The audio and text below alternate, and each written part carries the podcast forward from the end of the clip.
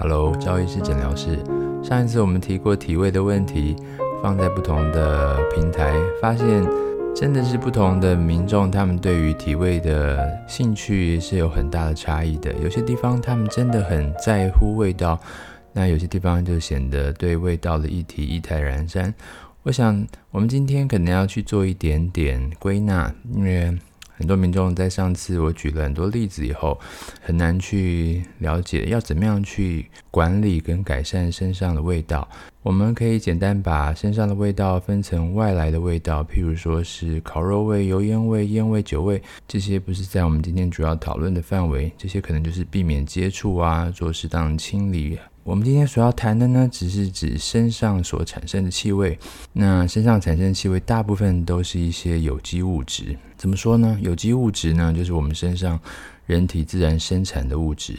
那它可以堆积在身体上，经过细菌的分解，留在衣物上，留在衣物上又经过细菌的分解，或经过细菌的分解再留在衣物上，这就产生了五种不同的味道。所以，我们身上的有机物质呢，有些是带着少许味道的中性的气味，譬如说我们的皮脂啊，或者是我们的角质；而我们人体产生的有机物，有些是带着特殊的气味的，譬如说是一些大汗腺的。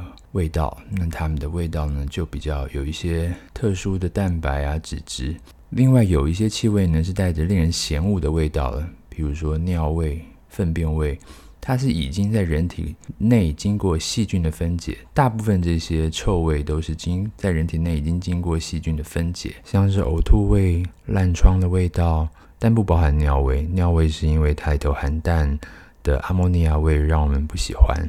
另外，这些气味，不管它是中性的，带着一些特殊气味的，或是有一些恶劣味道的呢，都可以经过细菌分解，产生更为强烈的味道。一般来说是更臭的味道。嗯，这些细菌分解需要特殊的环境，也就是它需要在一个比较湿热的环境。所以呢，什么是最好的温床？像你的鞋子里啊，或腋下的环境啊，或是内衣裤里面。有足够的湿度，有足够的温度，它们就可以帮助细菌的分解。细菌其实就是在我们生活的周遭，不需要特别添加的。所以你有没有发现，如果你的雨衣如果干干的穿是没有太大味道的，如果它接触了雨水，单独接触雨水，嗯，干净的雨衣接触雨水也是不会有味道的。但是如果它接触了你的汗水，再接触了雨水，在那边闷了一阵子，然后它就会开始产生臭味了。有没有发现呢？所以你本身的汗水是带了一点点汗的味道，可是汗的味道如果堆积在身上久了，尤其是在一些湿润闷住的地方，它也可以经过细菌的分解。特别是里头含有一些特殊蛋白的汗液，比如说大汗腺的汗液，然后它就会产生特殊的臭味。那如果说这些有机物质卡在衣物上面呢，它们其实不一定会在经过清洗的时候完全洗净，所以它会一直留在上面。留在上面以后，它就有机会被细菌来分解。所以它如果常常是在一个湿润、温热的环境，经过细菌分解以后，它就会产生一个特殊的臭味。如果它今天呢是在人体上已经经过细菌分解，然后呢再卡在衣服上，这时候它也不会完全被洗净，所以它也可以经过分解以后卡在衣服上，再经过湿润的环境，然后再进一步的分解，然后产生更强烈的味道。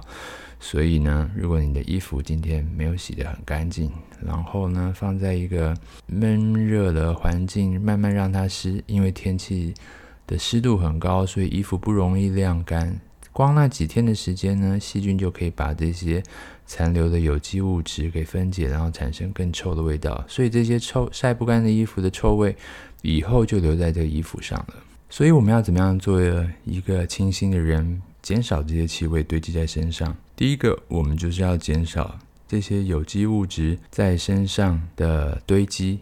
那进一步，我们也可以减少它的生产。这些有机物质包含什么呢？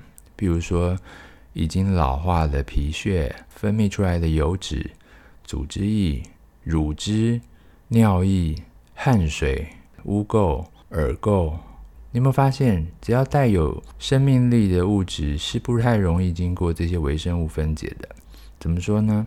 你看，你脚上有一些皮垢，然后也有你的指甲放在鞋子里头，指甲不会经过细菌分解产生臭味，可是皮垢却会。所以这些已经死去的角质层，或者是因为皮肤问题所产生多余的角质，我们必须要把它清洁干净。再来就是减少这些不必要有机物质的生产，所以汗水的减少就是一个好的方式。还有这些皮肤疾病所产生的皮垢，这些也可以经过治疗来减少的。那再就是怎么样让它不要停留在衣物上，所以你会发现有些衣物穿起来好像特别容易留味道，有些比较不容易留味道。那不要让它们堆积在身上太多，或是长久不换，一定要适时的清理，特别是在清理完了以后，要让它快速干燥。